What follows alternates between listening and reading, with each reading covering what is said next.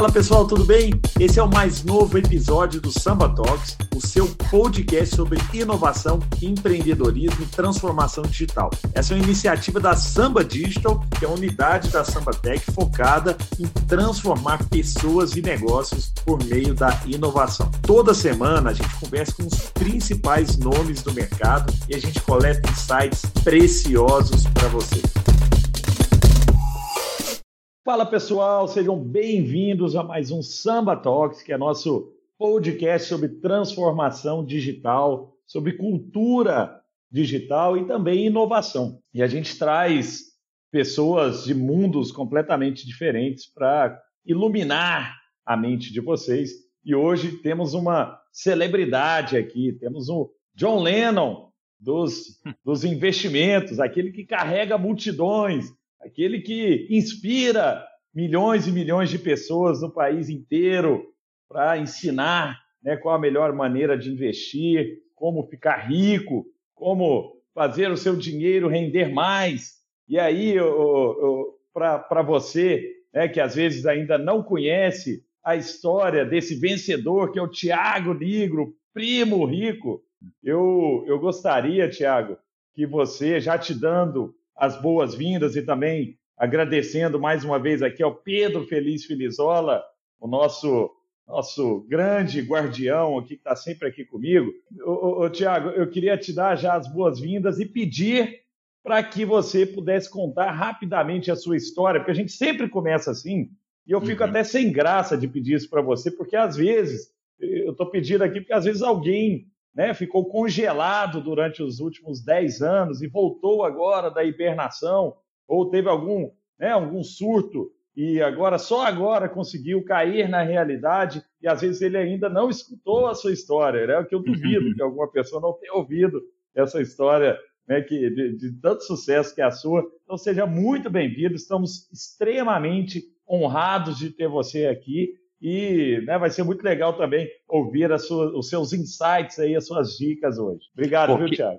Que isso, pô, Gustavo, Pedro, é, é, é uma honra enorme para mim, é, pô, ainda mais uma introdução de dois minutos dessa, assim, eu fico até sem palavras, meio sem jeito, e com muita humildade, acho que tem muita gente que não conhece, assim, a minha história, e o que eu tenho aprendido é que, mesmo quando você ouve as mesmas histórias, você tira insights diferentes, então acho que nunca é demais passar pelas mesmas histórias, né, uhum. e, e fora que a gente vai melhorando, vai contando cada vez um pouquinho melhor, né, então assim... Com certeza. Se for para resumir, né, a minha história, para também não entrar em muitos detalhes, é, eu sou um cara que sempre tive o sonho de, de trabalhar no mercado financeiro, né? E eu queria ficar muito rico e muito rápido. Eu era aquele cara inspirado pelos grandes filmes do mercado financeiro. É, e, e, nos filmes eles mostram que se, tem sempre alguém de terno que veio da pindaíba e ficou milionário na bolsa de valores. E eu achava que isso era muito factível, que isso daí ia acontecer comigo, e aconteceu exatamente o oposto. Eu era esse cara sem terno, que aos 18 anos de idade peguei 5 mil reais que ganhei de presente dos meus pais e investi na Bolsa de Valores. É, eu, eu, demorei cinco. Uh, o, que eu, o que meus pais demoraram 18 anos para juntar, eu demorei é, sete dias para perder. É, eu quebrei na Bolsa de Valores e minha história no mercado começou assim, né, tomando 100% para trás. É, eu perdi bastante. Na época foi um baita choque para mim, porque era tudo que eu tinha. Só que eu acho que no momento que você toma uma para trás, você tem sempre opções. Você tem a opção de, de delegar a culpa, você tem a opção de não fazer nada, ou você tem a opção de fazer alguma coisa. Eu fiz, comecei a estudar, estudar para entender onde eu tinha errado. E essa jornada de estudos, Gustavo, me fez me apaixonar pelo mercado financeiro mais ainda. Né? E aí eu decidi de fato que queria trabalhar no mercado, entendi como ele funcionava. O problema é que eu era muito novo. Então eu era muito novo, e ninguém queria me contratar, porque eu era um menino que não tinha relacionamentos né, no mercado financeiro, não tinha muito dinheiro, não tinha experiência, não tinha bagagem, e era difícil eu conseguir alguma posição onde eu queria. E aí eu comecei a fazer vários bicos. Eu, eu trabalhei no Outback como garçom por alguns belos meses, eu trabalhei em baladas, em festas de noite, e fiz vários bicos. Aí eu não consegui entrar em nenhum lugar, aí eu virei estagiário em marketing, né? Fui estagiário na Hershey's de chocolate, Lá eu lembro que em seis meses, Gustavo, eu engordei seis, é, 16 quilos, cara. Olha só. 16 quilos em seis meses, assim. E aí depois cheguei mais um pouquinho perto do mercado financeiro. Eu fui headhunter na, na Michael Page, né, na Page Personnel, era uma divisão deles. E eu contratava gerente de banco. Eu tirava gerente de banco do Itaú e levava para o Santander. Né? Só que ainda assim eu não estava no mercado financeiro. E eu queria. E eu falei, ah, quer saber? É, cansei. Né? Eu lembro que teve um estopim que foi quando eu estava fazendo uma entrevista num grande banco de investimentos, e aí eu fui humilhado na entrevista pelo diretor do banco. É, esse diretor ele chegou e falou: pô, Thiago, você, você não tem vergonha não? Você faz marketing, cara, não tem nada a ver. É, você não vai trabalhar no mercado financeiro. E aí eu falei: porra, eu vou. E aí, depois daquele dia, eu decidi empreender no mercado financeiro. Né? E aí eu, eu lembro que eu montei o meu escritório de investimentos, é um escritório de assessoria de investimentos, e que eu ajudaria as pessoas a investirem melhor. Só que o que eu não sabia é que seria uma jornada muito árdua, né? A jornada de ir atrás de clientes. E, uhum. e, e, eu não tinha autoridade perante aos clientes, ninguém sabia quem eu era. Ou, quando sabiam, pensavam que era muito novo e não tinha nenhum resultado. Então foi uma jornada dura, né? Assim, muitas vezes pensei em desistir, meus pais muitas vezes me incentivaram a desistir. É, eu, eu fiz um levantamento mais tarde, né, hoje, de quanto eu ganhei ao longo da minha jornada. E no meu primeiro ano trabalhando como assessor de investimentos, né, no meu escritório, eu ganhei uhum. 232 reais por mês na média. Só Nossa. que, poxa, não dava, né, nem, nem para sobreviver direito. Por isso que eu continuei fazendo meus bicos de barman e tudo mais. Foi passando o tempo, eu consegui algum, algum resultado, né? fui crescendo, uh, já conseguia me manter, já tirava meus dois, três mil reais por mês. É, e aí eu lembro que eu tinha um cliente chamado Tiago, era meu xará, e ele tinha um grande amigo que queria trabalhar no mercado financeiro. E aí eu, eu fui conversar com esse amigo dele. O amigo dele queria muito trabalhar comigo, mas eu não tinha dinheiro para contratar ele. Eu falei, cara, eu não tenho dinheiro. Ele falou, não, mas eu quero muito, muito, muito. Aí eu falei, poxa, mas a gente tava num almoço, né? Eu lembro que eles estavam comendo macarrão. Eu falei, cara, mas quanto que você gasta pra, pra você vir de São Bernardo para São Paulo? Ele falou, olha, eu gasto aqui com combustível e comida 500 reais por mês. Eu falei, beleza, eu tenho 500 reais pra te contratar. Você topa? E ele topou. E essa foi a minha primeira contratação. Né? O Henrique, que apertava parafuso na Mercedes, né, montava caminhão, virou minha primeira contratação. Caramba. E passou um tempo, né, cara? E aí ele virou meu sócio, a gente começou a crescer, a gente começou a investir, a gente começou a ganhar mais dinheiro, aí eu já ganhava 5, 10 mil, já tinha uma carteira de clientes maiores. E aí a gente pegou e usou o nosso dinheiro para montar um escritório de investimentos maior. Né? Até então a gente ficava num coworking e, e a gente pegou um escritório na Paulista. E aí a gente começou a crescer, crescer, crescer a gente chegou a ter ali quase 40 pessoas no nosso time trabalhando. A gente tinha mais de um bilhão de reais em patrimônio declarado pelos clientes. E aí, meu, quando eu estava nos meus 26 para os 27 anos, eu vendi o meu escritório de investimentos, né? Eu tinha bastante cliente na época, e eu atingi minha liberdade financeira. E nesse momento, eu, eu passei a me dedicar à internet eu passei a me dedicar à escala. Na verdade, não à internet, passei a me dedicar à escala. Né? E a internet foi o meio que eu encontrei para escalar mais ainda a mensagem que eu carregava. Né? E, e, eu pude me dedicar de corpo e alma, porque de fato, como eu tinha atingido a liberdade financeira, eu podia fazer o que me preenchia de fato e não o que eu precisava fazer. Aí eu montei o Primo Rico, né? E daqui algumas pessoas já começaram a me conhecer. O começo não foi fácil, como as pessoas acreditam no Primo Rico. Depois eu posso contar um pouquinho mais. A minha namorada me incentivou na época, ela que me gravava, ela me editava e ela editou meus primeiros 100 vídeos. Né? Eu postava uns dois por semana. Então a gente está falando aqui de um ano ou até mais editando vídeo. E, e, e, o Primo Rico foi crescendo, crescendo. Pô, a gente demorou muito, quatro meses, assim, para ganhar uns 100 inscritos. Eu lembro que eu tive a noção que eu ia ter sucesso no YouTube quando eu dormi, acordei e o vídeo que eu tinha postado acordou com 72 visualizações. Eu falei, cara, isso daqui é escala. Eu estava acostumado a falar para cinco pessoas ao mesmo tempo, não 72, né? E na minha cabeça eu imaginava 72 pessoas na minha frente assistindo, né? E aí o business foi crescendo, foi pegando tração, foi pegando tração, aí a gente começou a crescer mais, mais, mais no YouTube por 100 mil inscritos, 1 milhão de inscritos. Hoje a gente está chegando a quase 5 milhões de inscritos no YouTube. Aí no Instagram também, estamos chegando a quase 5 milhões de seguidores no podcast, poxa, a gente tem o maior podcast do nosso segmento também do Brasil. Pô, o, o, nosso livro, fiquei sabendo hoje, que foi o livro mais vendido do Brasil no ano passado. É, pô, no ano anterior também por um autor nacional. Então a gente começou a crescer. E aí eu estou dando um próximo salto agora no nosso negócio, em que o Primo Rico não é mais só o meu rosto, não é só mais essa marca. A gente criou o Grupo Primo, que é dono de algumas marcas, e uma delas é o Primo Rico. Então a gente começou a fazer algumas aquisições, a gente está se preparando para entrar em alguns outros mercados e é, eu sinto que toda essa jornada que aconteceu comigo, ela é só o começo do que eu estou construindo. Então, eu acho que isso aqui resume um pouquinho, Gustavo, nesses posts que eu demorei até bastante, oito minutos, para contar a minha história aqui. Mas é isso. Cara, muito legal, Thiago. Essa sua história é realmente fascinante, porque você desbravou o mercado aí de facão e bússola, né, como a gente costuma dizer. E isso é um grande desafio porque exige muita coragem e resiliência. Durante aqui o papo, a gente vai acabar explorando vários lados aí dessa sua jornada e a forma como você pensa. E aí, Thiago, numa outra entrevista, você disse uma frase que me impactou, que é, abre aspas, nunca gostei de ostentar, uso a mesma roupa todo dia, quando você ostenta, atrai pessoas que amam as coisas e usam as pessoas. Minha crença é inversa, amar as pessoas e usar os objetos. Você é um cara novo que já conquistou muita coisa e chegou em lugares que poucos chegaram, né? E é incrível essa sua missão né, de popularizar, tornar palatável, vamos dizer assim, né, para grande parte da população, os conceitos de finanças, investimentos, que até pouco tempo atrás eram considerados aí tabu. Né? E esse conteúdo, esse conhecimento que você compartilha gera resultado. Você se tornou uma, uma personalidade, né, um influenciador de algo que não é relacionado ao entretenimento. Né? E acho que isso por si só já é, já é fantástico.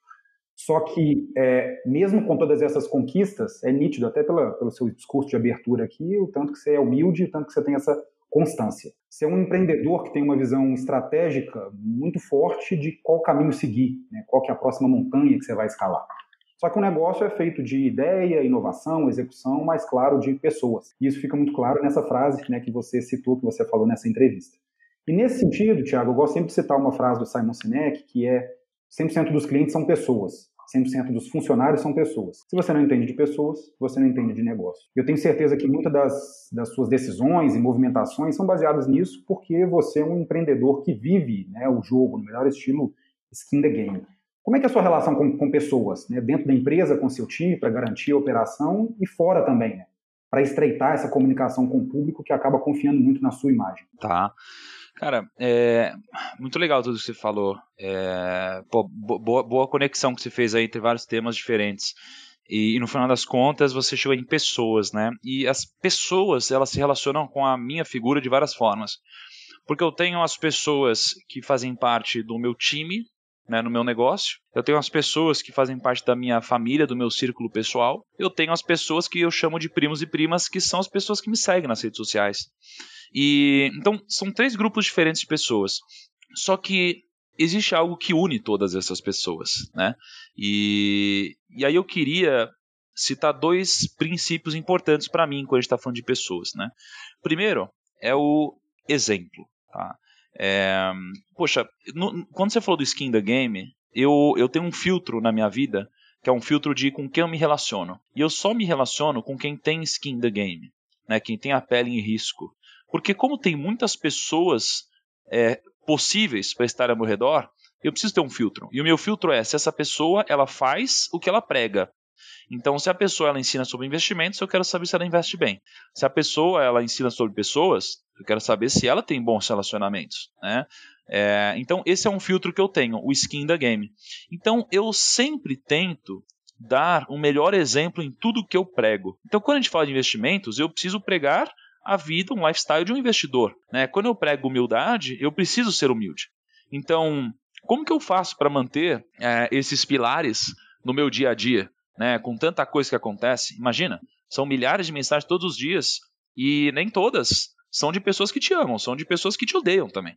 Porque na internet o que a gente vê é que quanto mais amor você tem, mais ódio vem junto, né? É, vem no pacote. No pacote do sucesso isso acontece e parece que é um crime você ser bem sucedido no Brasil para muitos grupos de pessoas. E aí tem uma história rápida, né, que eu, eu, eu, ouvi um dia desses sobre Moisés na Bíblia e tal, e tanto faz se a pessoa que está ouvindo a gente é religiosa ou não, o insight é assim. O Moisés, né, que libertou os, os hebreus do Egito, né, eles eram escravos, ele liderou 2 milhões de hebreus no deserto, tá? até que ele levou esses hebreus para a terra prometida. E aí chegou no final da história e ele não conseguiu entrar na Terra Prometida. Né? Ele levou todo mundo para a Terra Prometida, mas ele não entrou na Terra Prometida. Então eu tiro dois insights aqui. Primeiro insight, né? por que, que ele não entrou na Terra Prometida? Isso daí aconteceu porque na história religiosa ele desrespeitou Deus no final da história dele, né? E logo no final da história dele, porque ele estava putinho, entre aspas, né? Ou seja, ele deixou as emoções falarem mais alto que os princípios dele, tá? E quando as emoções falam mais alto que os princípios, você está precedendo alguma ruína, tá? Então, os meus princípios precisam sempre estar acima das minhas emoções. Só que existe um outro insight nessa história que nos ajuda a manter as nossas emoções e poder tratar bem, gerenciar bem, estar próximo das pessoas, que é o que eu aplico na minha vida. E para você seguir esses princípios, existe um grande segredo, que é o seguinte: eu estava numa reunião com o meu time esses dias, e eu estava puto com o meu time. Eu estava bem puto. Isso daí acontece, é normal na vida do empreendedor. Eu estava puto com o meu time, só que por que, que eu não levantei e falei, ah, tô cagando, vou sair fora, não faz mais sentido para mim? Por quê? Por que, que Moisés não chegou lá para os 2 milhões de hebreus que ele estava liderando e falou: ah, gente, quer saber? Se vira aí, cada um para seu canto. Por que, que não fez isso? Moisés não fez isso porque ele tinha algo maior que, que estava guiando ele, que no caso dele lá era Deus, né, o anjo que acompanhou ele na jornada. No meu caso, eu também tinha algo maior e tenho, que é a minha visão do que eu quero construir, tá? Então a visão do que eu quero construir me faz manter a paciência que eu preciso para gerenciar as pessoas. Me faz não jogar tudo pro alto, porque as pessoas não têm culpa de não ter a minha visão. Né? Quando você está na ponta de alguma coisa, você consegue enxergar muito mais longe. E a visão que eu tenho é o que me segura para poder ter paciência de conversar com as pessoas da forma correta. Tá? E, e eu preciso manter essa visão, ou seja, eu preciso manter algo maior que me guie, porque se eu não tivesse algo maior, eu não vou conseguir lidar bem com as pessoas, porque eu vou ser muito tentado a jogar tudo pro alto o tempo todo. Tá? Então, quando eu estou falando de pessoas, o que eu preciso é de algo maior que me segure. Independente do que seja. Independente se é fé, independente se é uma visão, independente se é um interesse em comum.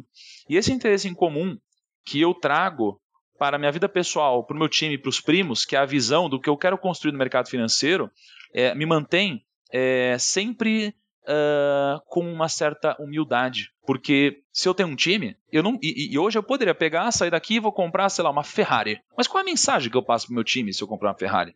É a mensagem de que é isso que é a definição de sucesso? Se eu ir lá e se eu for lá comprar um helicóptero, essa é a definição de sucesso? Se eu começar a ostentar essa é definição de sucesso? Não é esse exemplo que eu quero dar para os outros. Existem momentos que eu tenho vontade de fazer uma extravagância, mas o que me segura é esse exemplo que eu sinto que eu preciso dar tá?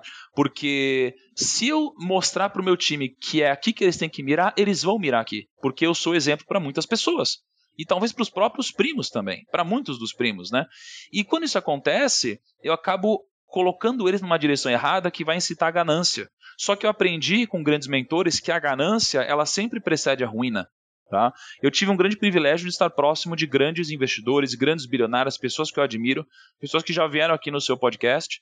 E, e, essas pessoas sempre me ensinaram isso, que a gente tem que ser cada vez mais humilde, né? E quanto mais você cresce, mais gente tem querendo que você caia e mais humilde ainda você precisa ser, tá? Então eu aprendi isso com os meus mentores. Eu, eu, eu me esforço para ser humilde ao máximo hoje. Eu mantenho algo maior do que eu, que é essa minha visão, essa mensagem que eu carrego, que é muito maior que o mensageiro, e eu me esforço para sempre ser skin da game em tudo que eu falo, para manter o exemplo e ajudar o meu time e todos ao meu redor a é, se unirem numa única direção.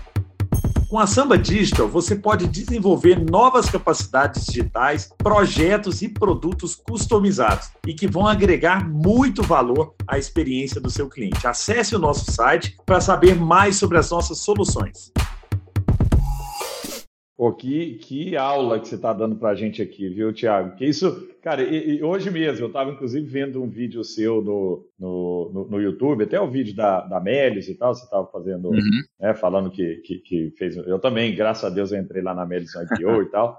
Nossa, eu sou muito próximo também lá da, da turma e tal. E, pô, e você fazendo o review, aí no meio parou e entrou uma publicidade. Aí é daquelas assim, o cara com um monte de carro importado atrás, né, e tal, e aí mostrando, eu tenho lancha eu tenho uma casa, eu tenho não sei o quê. E é exatamente o contrário, né, cara? Assim, você, com todo sucesso, você prega exatamente né, a humildade, o pé no chão e, e, né, e conquistar tudo que você está conquistando. E aí, uma coisa que, eu gostei muito, e eu segui lá quando você fez toda a, a, história né, do rei Salomão, que foi o homem mais rico da, da, da história, uma das coisas que, que, que, eu gostei muito e que tem muito a ver com você, que eu admiro e aprendo muito com você também, é essa, essa vontade constante de aprendizado, né? Assim, o tempo inteiro buscar o conhecimento. Eu tive a oportunidade uma vez de fazer uma mentoria com Satya Nadella, que é o presidente mundial da Microsoft, indiano, também super humilde, pé no chão e tal. E ele, ele na época, tinha me falado do livro que eu, que eu não conhecia, que era o Mindset, né? Que você pode ter a mentalidade presa ao passado, quer dizer, pô, você é o, você é o cara que conseguiu um monte de coisa, cara. Você não precisa aprender mais nada, né? Tem gente que é assim, para, né? E, e você não, você tem aquela mentalidade do crescimento, que é o tempo inteiro eu não sei nada, eu, tenho, eu preciso saber mais, eu preciso aprender mais. Isso eu admiro muito na, na sua história. E aí eu queria, em cima desse ponto, né, é, que você compartilhasse com a gente, você que tem um relacionamento com mais alto nível aí de pessoas, e aí eu não estou falando só de gente muito rica, mas gente que tem sucesso na vida de outras maneiras também, é, o que, que você enxerga de características que são que são similares nessas pessoas aí? O que, que você vê né, quando você conversa com, com, com, esse público e você fala, cara, isso aqui é mais ou menos comum nas pessoas que eu que eu, né, que eu, que eu me relaciono aqui, né? né e uhum. como é que, que você pode compartilhar aqui para a gente? Tá. Cara, a gente geralmente geralmente a gente quer procurar algum grande segredo que essas pessoas carregam, né?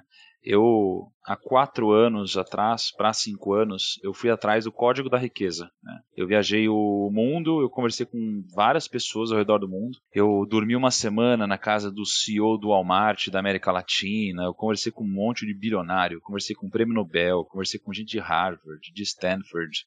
É, tudo você pode imaginar. E eu perguntava para eles qual é o código da riqueza, né? E aí eles tinham respostas variava, variadas, mas que no final elas tinham várias similaridades, né? E até hoje eu continuo estudando sobre isso. Né? Ano passado, durante a pandemia, eu devo ter feito live com 20, 25 bilionários no Brasil. E eu sempre perguntei para eles né, o porquê que eles atingiram o resultado que eles atingiram. E o que eu posso dizer é que um, a resposta é um grande clichê. Né? A resposta é um grande clichê. É um clichê de tudo que a gente sabe que precisa fazer. É um clichê de muito estudo, muita disciplina, muito crescimento, é, e tudo que a gente sabe, né? E essas pessoas respondem. Mas o que, que eu tiro de diferente disso tudo? Bom, primeiro, o que eu tiro de diferente e é que a gente já sabe o que precisa fazer para ser bem sucedido, só que a gente não faz o que precisa fazer. Porque a grande dificuldade no mundo não é saber o que fazer, mas é fazer o que a gente já sabe que deveria ter feito. Então, quando a gente fala sobre dieta, o mundo é obeso, mas todos os obesos, ou com a exceção daqueles que têm algum problema é, ou alguma, alguma diferença no metabolismo deles, etc., todos eles sabem o que devem fazer para emagrecer, né? E quando a gente fala de de conhecimento, todos sabem onde buscar conhecimento. Compra livro, lê livro, participa de evento, participa de mentoria, faz treinamento. Você já sabe, mas a gente não faz, a gente fica em casa assistindo filme. Né? Antes era TV a cabo, agora são as plataformas de streaming. E não tem problema assistir plataforma de streaming, mas é, é, legal existir um equilíbrio aí entre o que, o que consumir, né? Porque o que sai da gente, né, o output que sai da gente, tem a ver com a qualidade do input que entra na gente, né? Então, não existe, é uma fórmula mágica. Assim, é, o, a palavra que define o sucesso é o que Salomão é, define. Salomão diz que o grande segredo de tudo, isso é a minha interpretação de Salomão, né, é a sensatez. Né? O insensato não é bem sucedido. O sensato, ele sempre será bem sucedido, ele será posto para trabalhar ao lado dos reis. Né?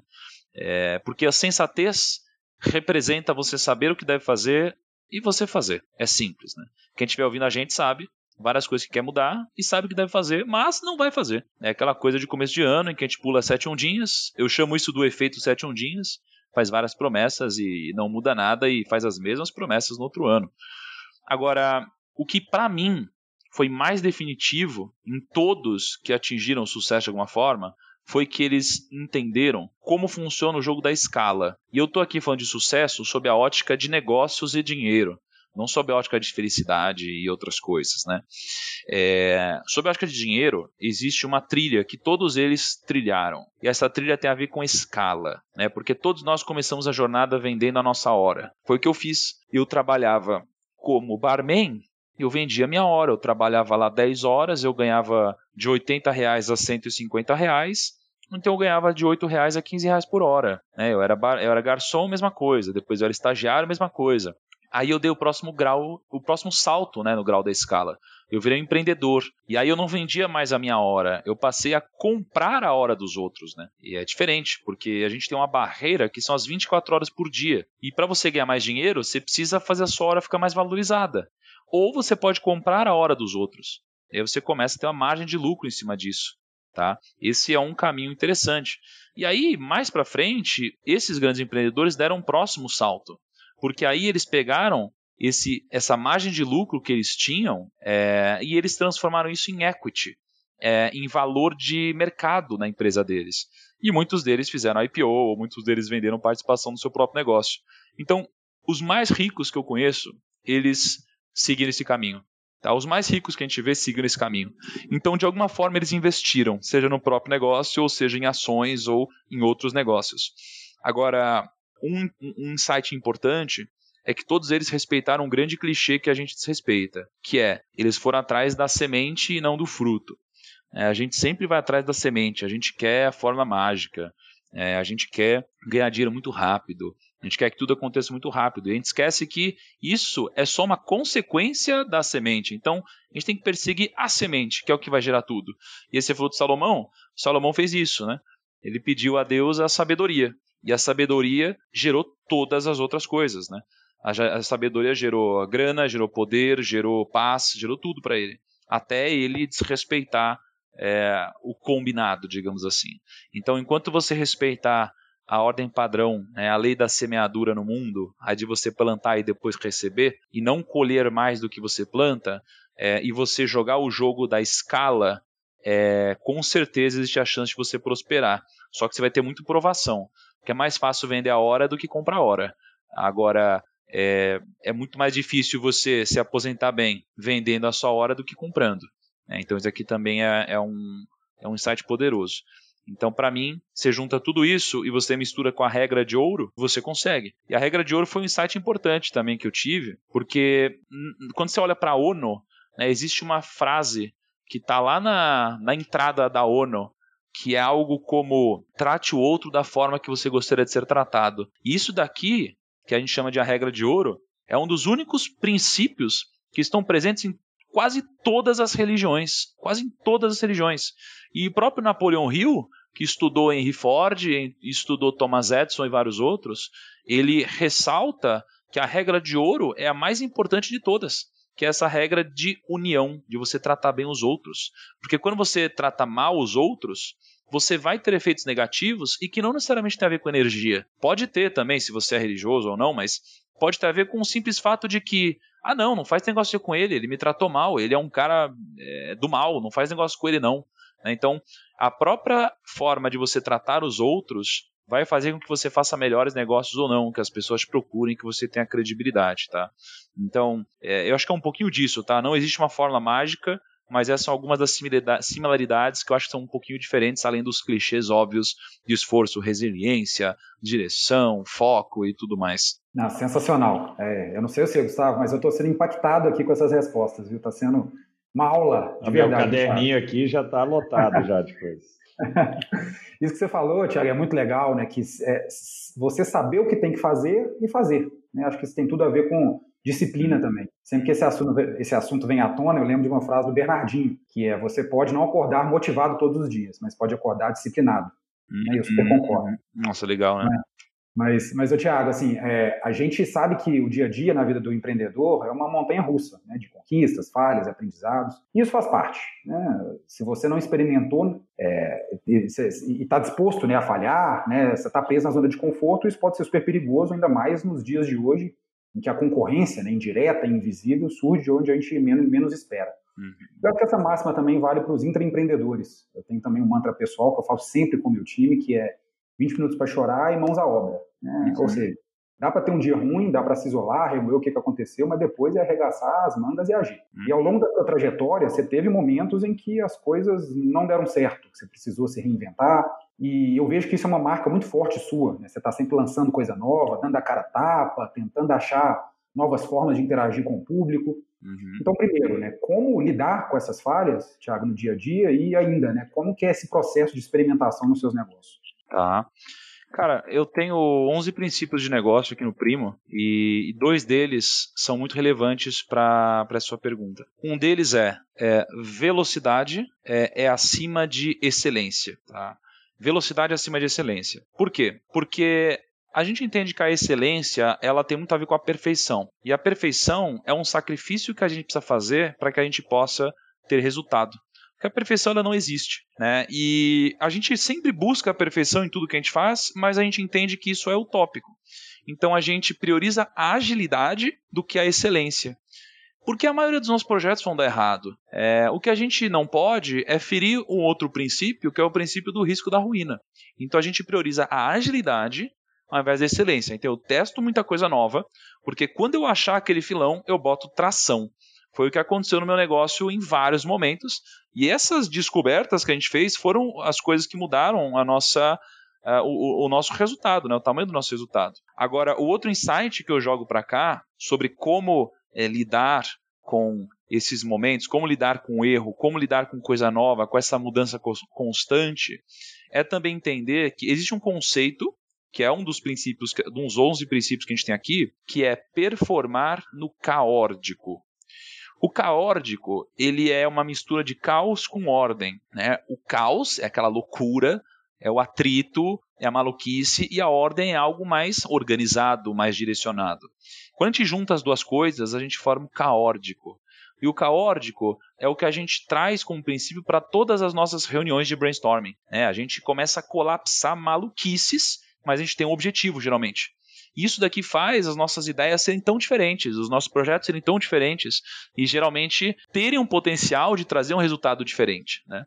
Então a gente junta essas duas coisas, a agilidade acima da excelência e a gente junta o conceito do caórdico.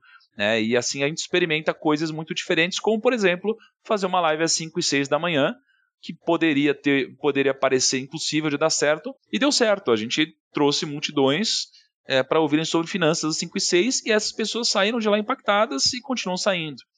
Agora, além desses dois princípios, algo que não é princípio, mas está enraizada na nossa cultura aqui, é, é o como a gente encara o erro, né? Porque o erro, é, para mim, não tem essa carga negativa que as pessoas Uh, costumam ter sobre o erro. O erro, para mim, ele tem a ver com a repreensão. Né? E por mais que seja um clichê, é, todo clichê é clichê por um motivo, é porque funciona. Né? E o erro, ele deve ser entendido como a repreensão da natureza te dizendo que esse não é o caminho.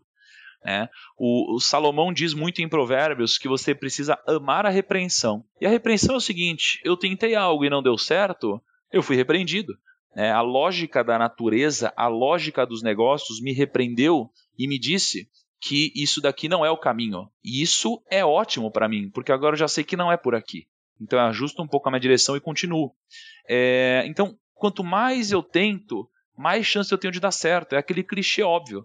Só que aqui a gente tem que tomar um cuidado muito grande, porque todo empreendedor ele fala a mesma coisa. Tem que ser resiliente. Tem que ser resiliente. E eu não concordo 100% com isso. Porque muitas pessoas acreditam que a resiliência é você tentar até conseguir. O empreendedor fala assim: meu, não desiste, tenta até conseguir, tenta até conseguir. Mas e se você estiver na direção errada? E se você estiver dando cabeçada na parede? A sua cabeça vai machucar antes da parede abrir um caminho para você. Então, para mim, a resiliência não é tentar até conseguir. A resiliência, na definição dela, seria você tentar coisas diferentes até você chegar no seu objetivo. Né? Então, acho que o erro tem muito mais a ver com tentar coisas diferentes do que tentar até conseguir. E a gente entende o erro como aprendizado, Tá? O nosso princípio número um do primo é assumir o erro, né? e isso daqui é dividido em três partes, que é você reconhecer o erro, né? você assumir o erro, você aprender com o erro e você não repeti-lo mais. Tá? Então, nosso princípio número um é esse. A gente quebra ele em três partes. Então, o erro, ele acontece, dói, machuca, a gente fica chateado, mas ele faz parte de todo o processo, e todo empreendedor bem-sucedido já errou várias vezes, É, tudo depende de uma questão de como a gente enxerga o erro. Para mim, um erro ele é uma vírgula, mas para muitos ele é visto como um ponto final. E quando você enxerga o erro como um ponto final, você acabou de cometer um erro muito, muito grande, assim. É um erro que vai estragar a sua cabeça, né? Porque eu entendo que tem um conceito que eu chamo de distorção do tempo, tá? Esse é um conceito que acho que eu nunca falei para minha audiência, mas eu chamo de distorção do tempo, que é o seguinte: o como você pensa define muito do seu resultado, isso daqui a gente sabe. Só que se na sua cabeça você é alguém positivo, alguém bem-sucedido, alguém que estuda muito, a ideia é que você tenha mais chance de conseguir alguma coisa. Só que se na sua cabeça você você erra e isso daqui virar algo muito enraizado em você, virar algo muito poderoso em você, você não fracassou, você se sente um fracassado, né? Você acha que você é fracassado. E existe uma diferença muito grande entre você saber que é fracassado e você saber e aceitar que fracassou momentaneamente. Porque na sua cabeça, se você é fracassado, isso daqui vai te perseguir para toda a sua vida. Você é fracassado por toda a sua vida. Então você vai enfrentar todas as ocasiões do seu dia a dia como um fracassado. Diferente daquele que entende que o fracasso foi momentâneo e vai enfrentar as próximas situações da sua vida querendo vencer, e não com a cabeça de que você é um fracassado. Então o nosso problema é considerar algo que é temporário, algo momentâneo, que seria um erro, e distorcer o tempo na nossa cabeça para transformar isso em algo eterno. E se a gente transforma o erro que é momentâneo em algo eterno, a gente vai errar para sempre. Até a gente entender que a gente tem que inverter de novo a lógica e dis distorcer o tempo para que isso se transforme em algo momentâneo e apenas em uma vírgula e não em um ponto final. Ah, então, assim, isso eu acho que é muito importante em como assumir e lidar com o erro, pessoal. Muito bom. O que, que é isso, cara? Tô, minha mente está explodindo aqui. Eu, Tiago, eu, eu tenho até um, uma outra pergunta que a, que a audiência fez aqui, mas eu vou, eu vou fazer uma antes, tá? É, que tem a ver com o sucesso, cara. E, e, né, porque eu acho que está muito ligado, né? A falha e o, e o sucesso também. Porque ao mesmo tempo né, que a gente tem o problema da, da, da, falha e isso ficar enraizado, o cara achar que ele é um fracassado, né? E, muito legal o conceito que você trouxe. Existe também um outro lado, que é o lado do sucesso e como o sucesso pode cegar as pessoas também. Né? Eu estou no conselho de, de, grandes empresas, de duas grandes empresas, e, e eu vejo que muitas vezes o que, que trouxe a empresa até aqui, né, ela, ela pode enganar em relação ao futuro. Quer dizer, o que nos trouxe até aqui não é certeza que vai nos levar até muito mais longe se a gente não se transformar, né? Mas são poucas as empresas que conseguem é, deixar o sucesso de lado e pensar no novo. Então o cara tem a vaca leiteira dele ali, ele acha que aquele negócio nunca acaba. Né? Contar uma história rapidinha aqui, viu, Tiago, que, que, aconteceu na minha família, cara. Meu, meu avô veio de Portugal com meu bisavô e montaram uma fábrica de cortiça aqui no Brasil. E cortiça, na época do vovô, fazia isolamento térmico. Então, qualquer câmera frigorífica, por exemplo, precisava de cortiça para fazer isolamento térmico. Você ter uma ideia, cara, minha mãe nasceu numa casa no Murumbi, com quatro andares e elevador dentro, na década de 60.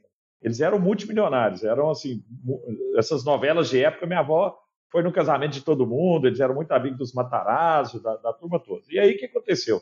Um dia chega alguém para o meu avô, fala, ó, oh, doutor Adriano, está chegando uma tecnologia nova ali. E vovô minha avó diz que meu avô esfarelava aquilo. Isso é porcaria. Nunca que isso aqui vai substituir. Cortiça é uma casca de árvore prensada. Isso é pesado. Esse outro aqui é leve. Isso aqui esfarela. Né? Como é que isso aqui vai é, acabar com o meu, com meu império, né? E era o isopor chegando. E o isopor destruiu né, o negócio do meu avô, que me deixou uma máquina fotográfica de herança. Então, o ponto né, é que muitas vezes o sucesso cega também, né, Tiago? E aí eu queria entender como você lida com o sucesso para que isso também é, é, e eu tenho certeza que né, na, na, cultura dos seus negócios você já tem isso enraizado, mas como que, que os empreendedores que tiveram certo sucesso, o que, que eles precisam fazer para que eles continuem né, numa trajetória de, de quase que paranoia com a reinvenção, né? Perfeito, perfeito. Pô, isso é muito boa pergunta, porque é, o, as, o que as pessoas elas buscam e querem mesmo é o sucesso, né? E aí, muitas vezes, elas atingem o sucesso e aí elas não se sentem realizadas, né? E elas continuam buscando algo diferente, cada vez maior. Uh, e, enfim, muitos problemas vêm junto com o sucesso. Né? Um deles é você se cegar. É, é o que você falou, você ficar cego e, e não ver da onde que vem a bala. Né? E aí é daí que a gente vê tantas grandes empresas sendo disruptadas por startups, né? Pô, você vê o, que vocês mesmos na Samba estão fazendo, pô, vocês eram pequenininhos quando começaram ali, foram brigar com gigantes e estão crescendo, crescendo, crescendo. Pô, e agora as pessoas começam a olhar e falar: caraca, o que, que eu faço agora com a samba desse tamanho? Então, assim, é, como que eu lido com isso, né? Eu entendo que eu tenho um sucesso muito grande em relação ao Thiago de 10 anos atrás, mas entendo que isso daqui é parte de uma jornada que daqui 10 anos eu vou entender que eu vou ser muito maior do que eu estou hoje. E, e tem um conceito importante que é o conceito de Hevel. Hevel, né, H-E-V-E-L, é um conceito de como você deve lidar com as coisas, né? Porque você às vezes tende a levar as coisas muito a sério, né? Então, pô, alguém te xingou, você vai levar isso muito a sério. Né? Alguém brigou com você, você vai levar muito a sério. Você errou, você vai levar isso muito a sério. E você não deve levar isso tão a sério, né? Porque você não tem por que levar isso tão a sério. A gente vive, a gente vive num mundo injusto, né? E a gente precisa aceitar a injustiça do mundo. Injusto porque eu posso seguir todas as regras do mundo e ainda assim morrer atropelado de repente. Ou eu posso é, perder a minha saúde. Ou eu posso fazer tudo errado e, e fumar a vida inteira e tomar uísque todos os dias e não ter nenhum problema em relação a isso e morrer muito, muito velho. Então, assim, o mundo é injusto e a gente precisa aceitar essa injustiça do mundo. Então, tanto pro lado ruim quanto pro lado bom, eu preciso entender que eu não devo levar o mundo tão a sério. E quando eu falo do sucesso, como que isso se aplica a mim? Eu sou um cara jovem, é, que tem um patrimônio consolidado e eu tenho a liberdade de, de fazer o que, eu, o que eu quiser por opção, né? E não por obrigação. E isso daqui é muito tentador, por um lado. Por outro lado, se eu deixar esse sucesso material subir a minha cabeça, eu vou virar aquela pessoa que vocês citaram no começo do episódio. Eu vou virar um ostentador, um cara que quer ficar ostentando todos os bens materiais que possui.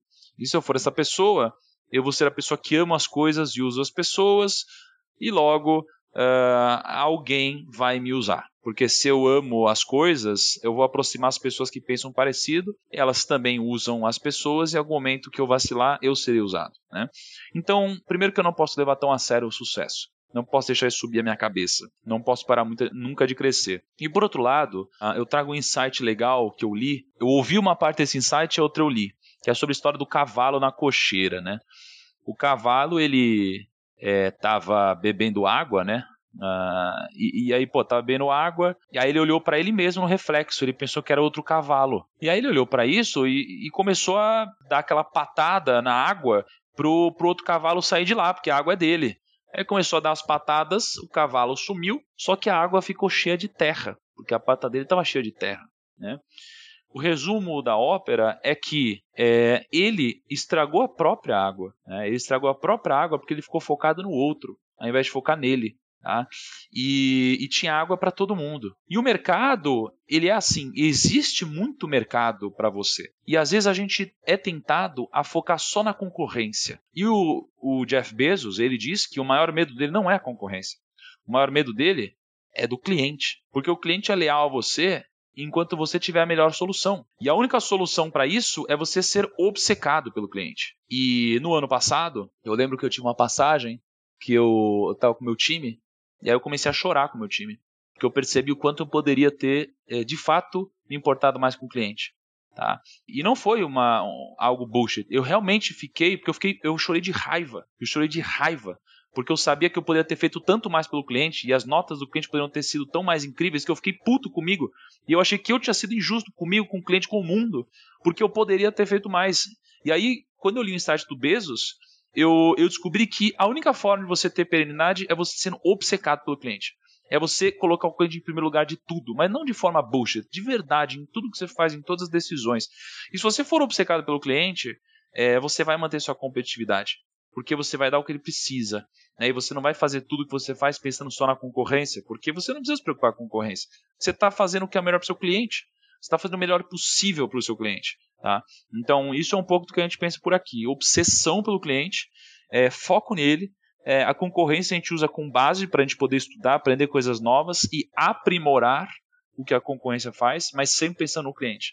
Tá? E então é um pouco disso, Gustavo. Muito bom, cara, muito bom. Que isso? Eu estou anotando um monte de coisas aqui, cheio de insights legais, Thiago. Você é realmente genial. Tiago, para a gente fechar, cara, eu fiz, eu mandei lá no meu Telegram, né, falando que eu ia estar com você aqui hoje e tal, e a galera fez várias perguntas, mas uma que foi recorrente ali, várias pessoas perguntaram, e eu sei que você é um expert nisso. Mas antes eu quero te contar uma história também, né, contar aqui para a audiência também.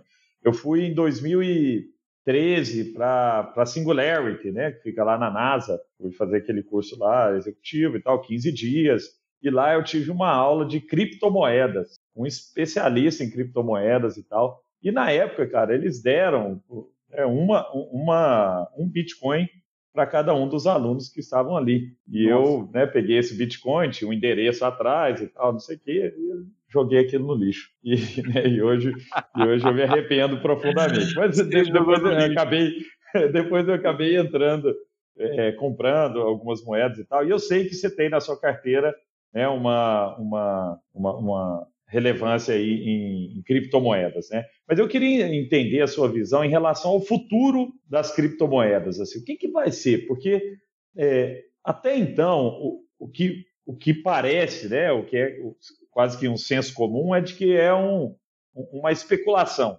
Né? Todo mundo está especulando. Por que você compra Bitcoin? Ah, porque vai subir. Né? Em algum momento isso vai subir e tal, mas é, isso vai para um segundo momento em que vai ser transacional, que a gente vai usar as criptomoedas, você enxerga isso?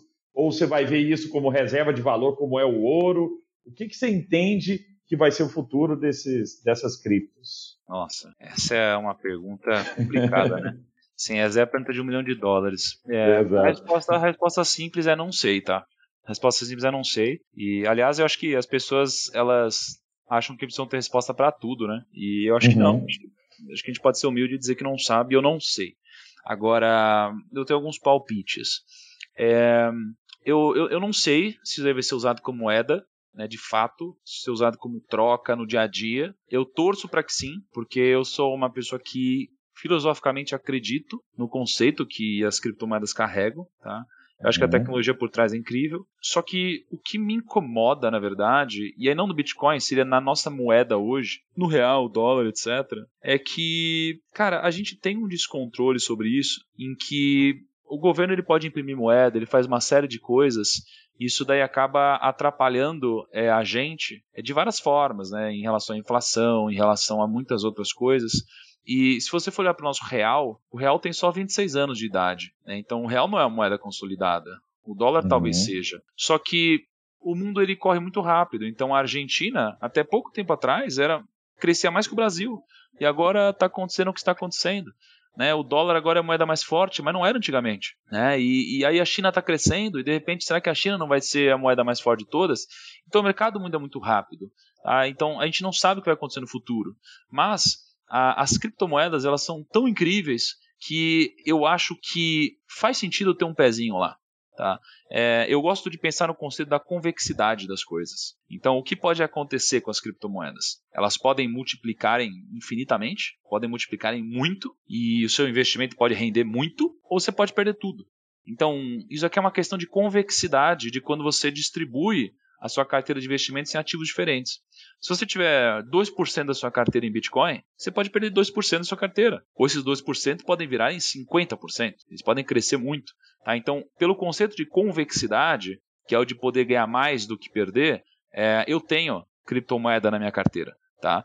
E como a gente tem uma escassez, né, você tem lá 21 milhões de possíveis criptomoedas, e aliás, uma estatística interessante, saiu um estudo de que parece que 20% de todos os bitcoins estão perdidos. Né? Porque Nossa. pessoas como você que esqueceram a senha, não sei o que lá, é. isso acontece pra caramba. Eu comprei em 2014 lá, aí vendi um pouquinho depois, mas perdi também a senha. Então, assim, muita gente perde. Pô, quantas vezes a gente não entra numa rede social e põe esqueci minha senha? Só que, cara, é só rede social, é uma coisa importante para você. E no Bitcoin não tem essa do esqueci minha senha. Né? Então eu acho que muita moeda se perdeu, muita ainda vai se perder. E como a porta de entrada é única e ela fica cada vez menor, e a demanda ela fica cada vez maior, é natural que isso tenha uma pressão sobre o preço, né? Então eu não tenho ideia se vai ser usado, tá? Espero que sim, torço para que sim, estou posicionado para que sim. Uma parte pequena da minha carteira está nisso, mas também não penso em colocar uma parte grande da minha carteira. Mas enfim, esses são meus two cents aí sobre as criptos. Muito bom, muito bom, Tiago. Que bate-papo legal, cara. Uma aula, um MBA em 50 minutos. Você realmente é um cara incrível que se preocupa né, em toda a mensagem, tentar passar uma mensagem positiva e uma mensagem que, que agregue né, as, as outras pontas aí. Eu tenho certeza que todo mundo que nos ouviu aqui hoje saiu diferente desse bate-papo aqui. Te agradeço demais pelo seu tempo, né, por ter disponibilizado esse tempo concorrido aí. E para a gente, cara, é sempre um prazer. Né? Agora nós somos fornecedores também do Tiago Negro, a gente também, como Samba Tech, estamos aí provendo nossas soluções de vídeo para que o, que o primo rico consiga chegar ainda mais longe e alcançar mais gente com mais escala ainda. Muito obrigado, viu, Tiago? Obrigado também, Pedro Feliz Filizola que sempre ajuda muito nas perguntas inteligentes. Pô, foi uma honra aí. Obrigado, gente. Valeu pelo convite. Muito bacana bater esse papo com vocês. Espero que a galera curta pra caramba. Pô, depois, quem quiser contribuir, me dá um feedback. O que, que vocês acharam de hoje aqui? Estava inspirado? Me manda uma mensagem no Instagram, no thiago.nigro. Ou também temos um podcast também, um Primocast. Quem quiser ouvir, espero que vocês gostem. Foi uma honra participar de vocês essa quase uma hora aqui. Obrigado, gente. Valeu, obrigado, Thiago. Você acabou de escutar mais um episódio incrível do Samba Talks, o seu principal podcast sobre inovação. Para continuar aprendendo, siga a gente nas redes sociais. Basta procurar por Samba Digital. Um abraço e até a próxima.